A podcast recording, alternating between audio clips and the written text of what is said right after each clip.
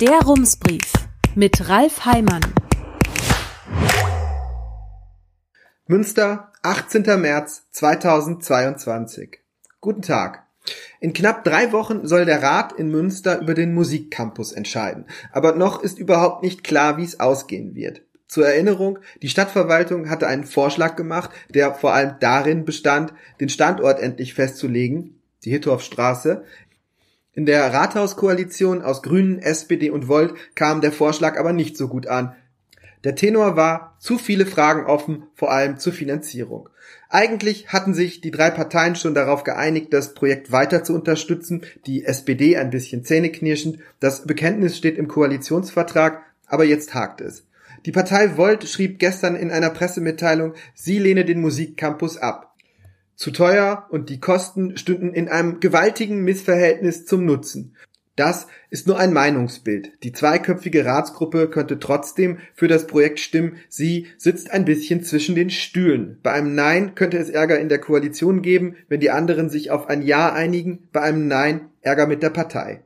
Im Zweifel bräuchten SPD und Grüne die Stimmen von Volt gar nicht, denn die CDU ist in jedem Fall dafür.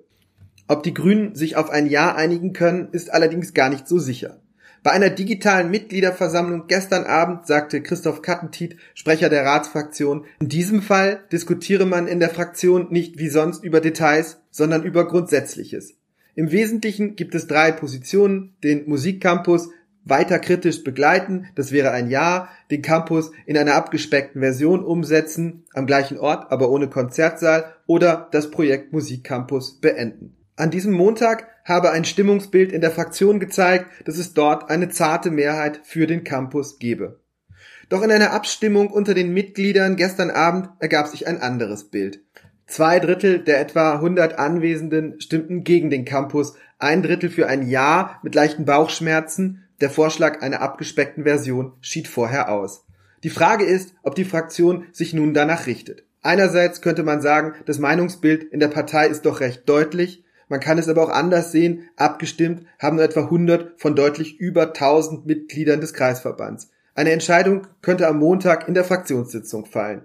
Die Westfälischen Nachrichten haben in ihrer heutigen Ausgabe das Ergebnis des Münsterbarometers veröffentlicht, einer repräsentativen Umfrage, die kurz vor der Abstimmung über die Musikhalle vor 14 Jahren zeigte, die Mehrheit der Menschen möchte die Halle nicht. Jetzt ergibt sich eine deutliche Mehrheit für den Musikcampus.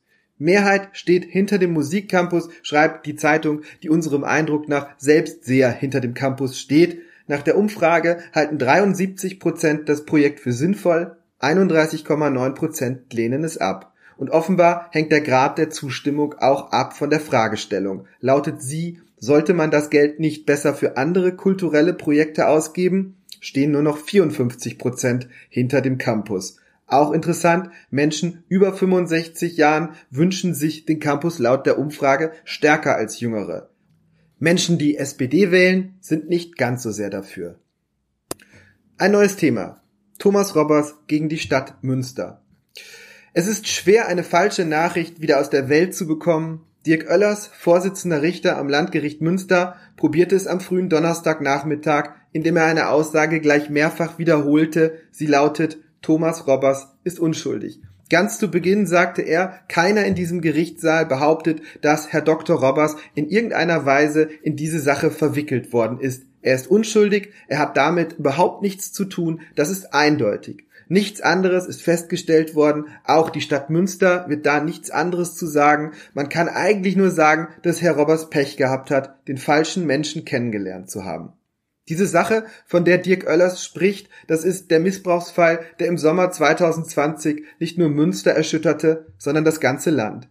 Ein inzwischen verurteilter junger Mann hatte mit vielen Komplizen immer wieder auf grausamste Art und Weise Kinder missbraucht, unter anderem in einer Kleingartenanlage in Münster. Und dann hatte sich irgendwann die Nachricht verbreitet, Dr. Thomas Robbers, Chef der städtischen Wirtschaftsförderung, kennt diesen Mann persönlich. Daraus ergaben sich Fragen. Wie kommt so eine Verbindung zustande? Welches Interesse kann diese beiden so unterschiedlichen Menschen verbinden? Der eine ein junger, auf Fotos eher nachlässig gekleideter IT-Nerd, der andere ein smarter Manager, stets im adretten Anzug, unterwegs in den besten Kreisen der Stadt und sehr viel älter. So eine Verbindung lässt viel Raum für Gedanken, in diesem Fall für ganz abscheuliche Gedanken.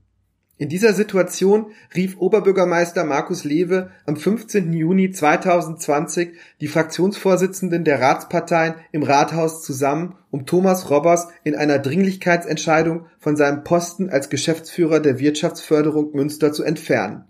Nun, knapp zwei Jahre später, trafen sich beide Seiten vor Gericht, weil Thomas Robbers von der Stadt gerne Schadensersatz hätte. Es ging nicht um die Kündigung selbst, um einen Geschäftsführer abzuberufen, braucht es keine Gründe. Man sitze praktisch auf einem Schleudersitz, sagte Dirk Oellers. Die Frage war eine andere. Es ging darum, ob die Stadt Münster den Ruf von Thomas Robbers unnötig beschädigt hat.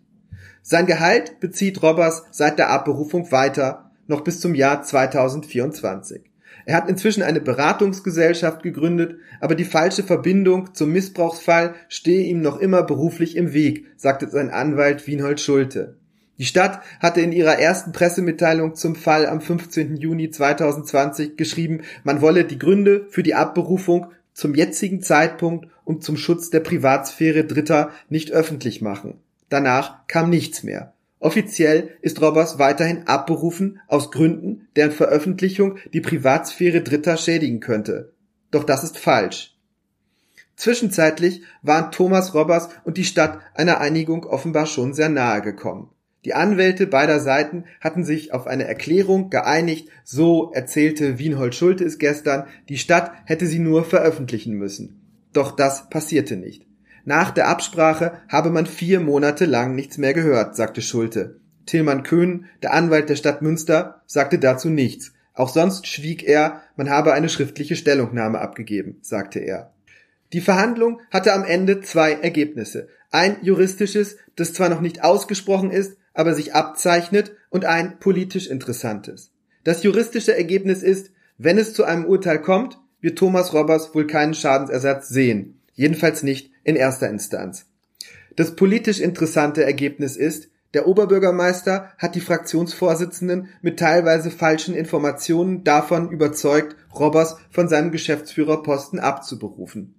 Das ist schon insofern bemerkenswert, als die Begründung für die Abberufung von Robbers laut Lewe unprofessionelle Kommunikation gegenüber der Stadt war. So steht es in Markus Lewes Schreiben an die Fraktionsspitzen aus dem Juni 2020. Wie es zu dieser Situation kam, zeichnete Dirk Oellers in der Gerichtsverhandlung sehr gründlich nach. Danach begann alles am 6. Juni 2020, einem Samstag, dem Tag, an dem der Missbrauchsfall bekannt wurde. Der Name des inzwischen verurteilten Haupttäters machte sehr schnell die Runde. Thomas Robbers und seine Frau verstanden sofort, das war der Adrian V., den auch sie kannten.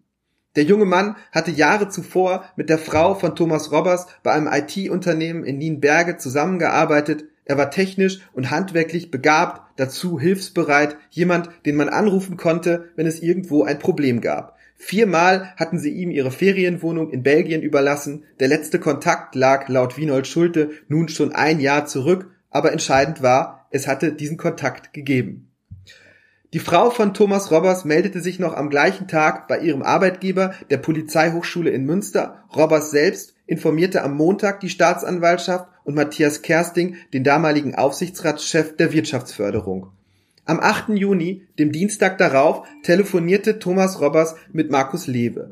Das Gespräch war geplant, aber eigentlich sollte es um etwas anderes gehen. Über den Verlauf des Gesprächs gehen die Darstellungen auseinander. Laut Lewes Schreiben an die Fraktionsspitzen erwähnte Robbers beiläufig, eingeleitet mit dem Satz, was ich noch sagen wollte, dass er den damaligen Hauptverdächtigen auch privat kannte.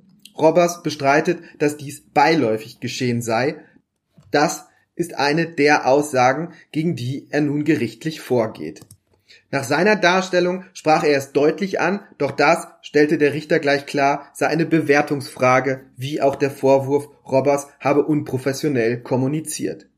In dem Gespräch forderte Markus Lewe Thomas Robbers auf, mit der ganzen Sache, so Dirk Oellers, proaktiv an die Presse zu gehen. Robbers lehnte das ab. Er hatte vorher mit der Staatsanwaltschaft gesprochen, später auch mit der Polizei. Man habe ihm nach eigener Aussage davon abgeraten, die Öffentlichkeit zu informieren. Aus ermittlungstaktischen Gründen, sagte der Richter.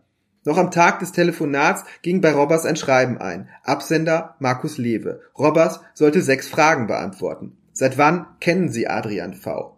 Seit wann haben Sie ihm Ihre Ferienwohnung in Belgien zur Verfügung gestellt? Welchen Anlass gab es dazu? Wie lange und wie oft hat Adrian V diese Wohnung genutzt? Haben Sie Geld oder geldwerte Vorteile erhalten? Hat Adrian V diese Wohnung mit IT-Technik ausgestattet? Antworten auf diese Fragen gab Robbers nicht, jedenfalls nicht in der gewünschten Form. Laut Dirk Oellers